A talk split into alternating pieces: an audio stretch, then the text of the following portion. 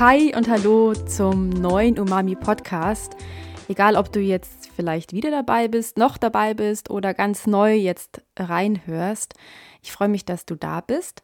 Neu heißt in diesem Fall, dass dieser Podcast vorher sich mit Themen wie Fitness, Ernährung und mentale Gesundheit für Mütter hauptsächlich beschäftigt hat. Es war also mehr so ein Mama-Lifestyle-Blog. Und ich habe aber ganz schnell gemerkt, dass ich am liebsten Rezepte entwickle. Und so hat sich auch Umami zum Foodblog entwickelt. Und natürlich musste dieser Podcast dann auch nachziehen, ist ja klar. Sprich, ich habe also alle alten Episoden wirklich ganz schweren Herzens rausgeschmissen. Es war gar nicht leicht, aber ich wollte eben wirklich von vorne anfangen, ähm, habe neue Musik rausgesucht und äh, starte jetzt sozusagen wirklich ganz neu. Und vielleicht bist du eine Hörerin oder ein Hörer, die oder der schon eine Weile dem Umami-Podcast zugehört hat vorher. Dann freue ich mich natürlich total, dass du noch dabei bist. Und wenn du jetzt zum ersten Mal reinhörst, dann nochmal willkommen auf jeden Fall. Ja, und in den nächsten Wochen und Monaten wird sich diese, diese Playlist so nach und nach mit Episoden füllen. Aktuell veröffentliche ich auf meinem Blog umami.de ja jetzt eben Rezepte wie am Fließband, was so unglaublich viel Spaß macht, so dass ich aber meine Zeit einfach gut einteilen muss. Ich bin ja auch Mama von zwei kleinen Mädels und dementsprechend knapp ist meine Zeit, wie du dir vorstellen kannst. Vielleicht geht es dir ja auch ähnlich. Also ich strebe auf jeden Fall einen wöchentlichen Veröffentlichungsrhythmus an, denn das Podcasten mache ich schon echt sehr, sehr gerne. Aber ich muss jetzt eben erstmal sehen, wie ich die Podcast-Produktion effizient in meinen Workflow einbauen kann. Das wird sich jetzt also noch zeigen. Naja, und vielleicht fragst du dich jetzt, was dich überhaupt in diesem Podcast erwartet und was es mit dem Blog auf sich hat. Vielleicht hast du ja auch schon in den Trailer reingehört, Wobei ich persönlich, glaube ich, bisher kaum einen Trailer der tausend Podcasts angehört habe, den ich so lausche. Aber vielleicht hast du es ja zufällig getan. Denn da habe ich ja auch schon kurz darüber gesprochen, dass ich auf meinem Blog schnelle vegetarische und vegane Rezepte veröffentliche, weil es einfach aktuell genau die Art und Weise ist, wie ich eben gerade so koche. Wobei ich jetzt mal der Einfachheit halber von vegetarischen Gerichten spreche. Das Vegan musst du dir jetzt einfach immer dazu denken sozusagen. Und vielleicht hast du ja auch Familie oder bist im Job stark eingespannt oder warum auch immer du wenig Zeit für aufwendige Gerichte hast man hat ja nicht jeden Tag die Zeit und die Muße, sich stundenlang an den Herd zu stellen. Dann kannst du auf jeden Fall mal zwischendurch auf meinem Blog vorbeischauen und dich inspirieren lassen, wenn du magst. Denn die Rezepte entstehen ja auch deshalb, weil ich selbst eben wenig Zeit habe. Außerdem esse ich selbst so gut es geht vegan. Sprich, aktuell baue ich jetzt wieder Eier in meinen Speiseplan ein. Mein Mann, der ist die meiste Zeit vegetarisch und meine Kinder sind zu Hause auch vegetarisch und unterwegs äh, sozusagen Allesfresser. Das heißt, die Rezepte müssen ja auch irgendwie ein bisschen anpassbar sein an die verschiedenen Geschmäcker und ähm, Bedürfnisse und Gewohnheiten. Ich möchte einfach gerne, dass das Thema Essen entspannt bleibt und jeder das für das Tierwohl und die Umwelt tut, was ganz individuell und aktuell einfach möglich ist.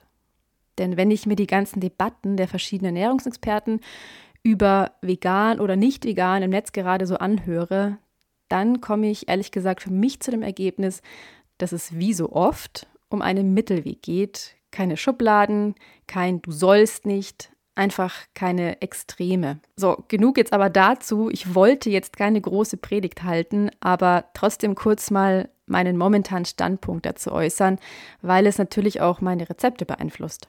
Deshalb findest du auf umami.de jetzt zwar keine Rezepte mit Fleisch, aber ich würde sagen, die meisten Rezepte funktionieren sowohl vegetarisch als auch vegan. Zum Beispiel gibt es auf dem Blog ein Gemüseratatouille mit Bohnen, über das zum Schluss noch Feta gestreut wird. Und da würde ich jetzt eben für mich vegane Feta nehmen, weil ich, wann immer es geht, auf Kuhmilch, tierische Milch verzichte und meine Kinder würden dann vielleicht Schafskäse oder anderen Feta-Käse drüber streuen. Oder es gibt eben auch einige schnelle Kuchenrezepte, die grundsätzlich vegan sind und durch tierische Lebensmittel zum Beispiel ergänzt werden können. Wobei ich jetzt nicht ausschließen kann, auch mal einen Kuchen mit Ei online zu stellen, weil Bisher konnte mich beispielsweise noch kein veganer Käsekuchen so richtig überzeugen und ich habe schon einige Varianten durch, also mit Cashews, ohne Cashews, mit ähm, ja, Soja, Skier, Sojajoghurt, Puddingpulver und so weiter. Aber vielleicht wäre Eier hier die Lösung. Also da muss ich jetzt mal sehen.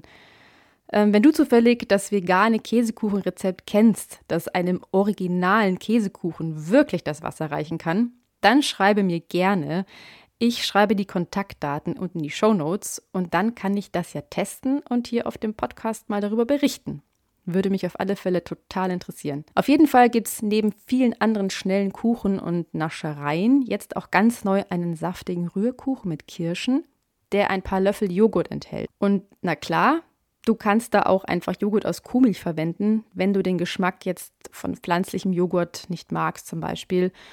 Und natürlich, man würde jetzt diese paar Löffel eh nicht wirklich rausschmecken, aber so eine ganze Packung Sojajoghurt oder Haferjoghurt im Kühlschrank stehen zu haben, die angebrochen ist, die dann sonst nicht gegessen wird, ist ja jetzt auch nicht sinnvoll, wenn sie dann am Ende weggeschmissen wird. Dann lieber das verwenden, das eh schon da ist.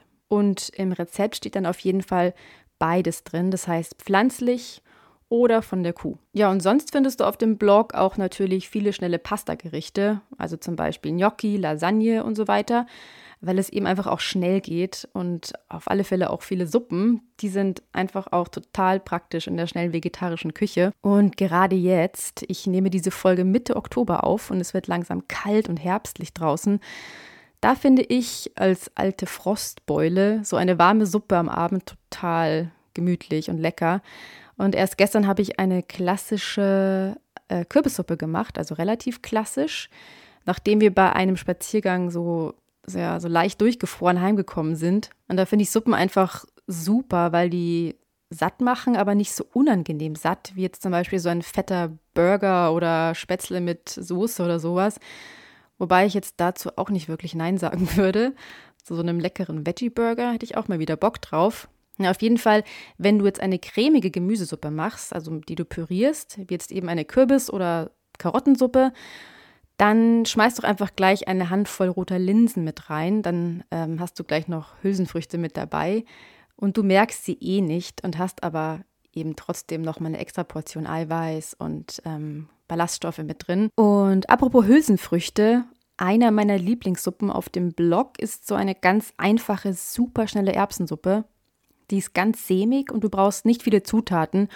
Und was ihr den besonderen Kick verleiht, finde ich, was du jetzt natürlich nicht machen musst unbedingt, ich empfehle es dir aber, ist knuspriger Räuchertofu, der ziemlich, ich würde sagen, fast schon speckig schmeckt, also ein krasses Raucharoma hat, so dass du denkst, du knusperst hier so ein paar kleine Speckwürfel. Passt echt super und ist schön herzhaft, also gerade jetzt so in der kühleren Jahreszeit. Was auch jetzt gut passt, gerade wenn es Richtung Weihnachten schon geht, ja, Weihnachten kommt, ist ein Rezept für einen ganz einfachen Kartoffelsalat aus der Kategorie Beilagen und Salate. Und zwar ist der statt mit schwerer Mayo, das mag man ja nicht immer, mit Joghurt und für noch ein bisschen mehr Frische ist Salatgurke mit drin. Auch hier wieder, ich habe Sojajoghurt verwendet unser Favorit aktuell, aber Joghurt aus Kuhmilch geht eben auch. Aber bleiben wir gleich mal bei Weihnachten. Wenn du für euer Veggie-Weihnachtsmenü noch eine deftige Bratensoße suchst, mit einem gesunden Extra auch, dann ist vielleicht die vegane Bratensoße auf meinem Blog etwas. Meine Kids mögen die zum Beispiel gern zu Spätzle und sowas, aber ich kann sie mir auch total gut vorstellen zu Semmelknödeln oder auch Kartoffelknödeln.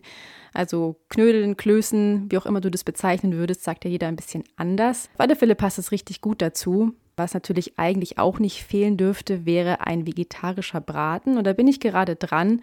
Der geht dann hoffentlich die nächsten Tage online. Ja, und sonst gibt es auch ein paar Frühstücksrezepte, wie ganz fluffige vegane Pancakes oder für einen kalten Herbstmorgen ideal ein warmer Porridge, wobei ich diese Kategorie Frühstück noch so ein bisschen vernachlässige im Moment, obwohl ich eigentlich totale Frühstückerin bin.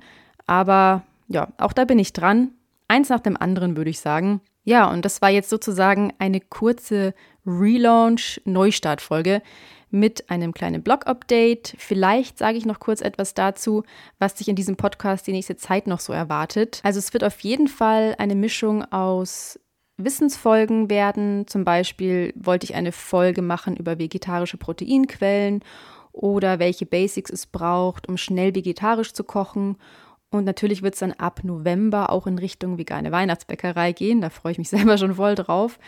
Aber es wird hier auf jeden Fall weiter entspannt zu gehen. Das ist mir ganz wichtig und es wird sich sicher noch viel tun und entwickeln. Und ich würde mich total freuen, wenn du mitkommst auf diese, ja, man kann sagen, Reise. Das klingt ja immer ein bisschen cheesy, ich weiß.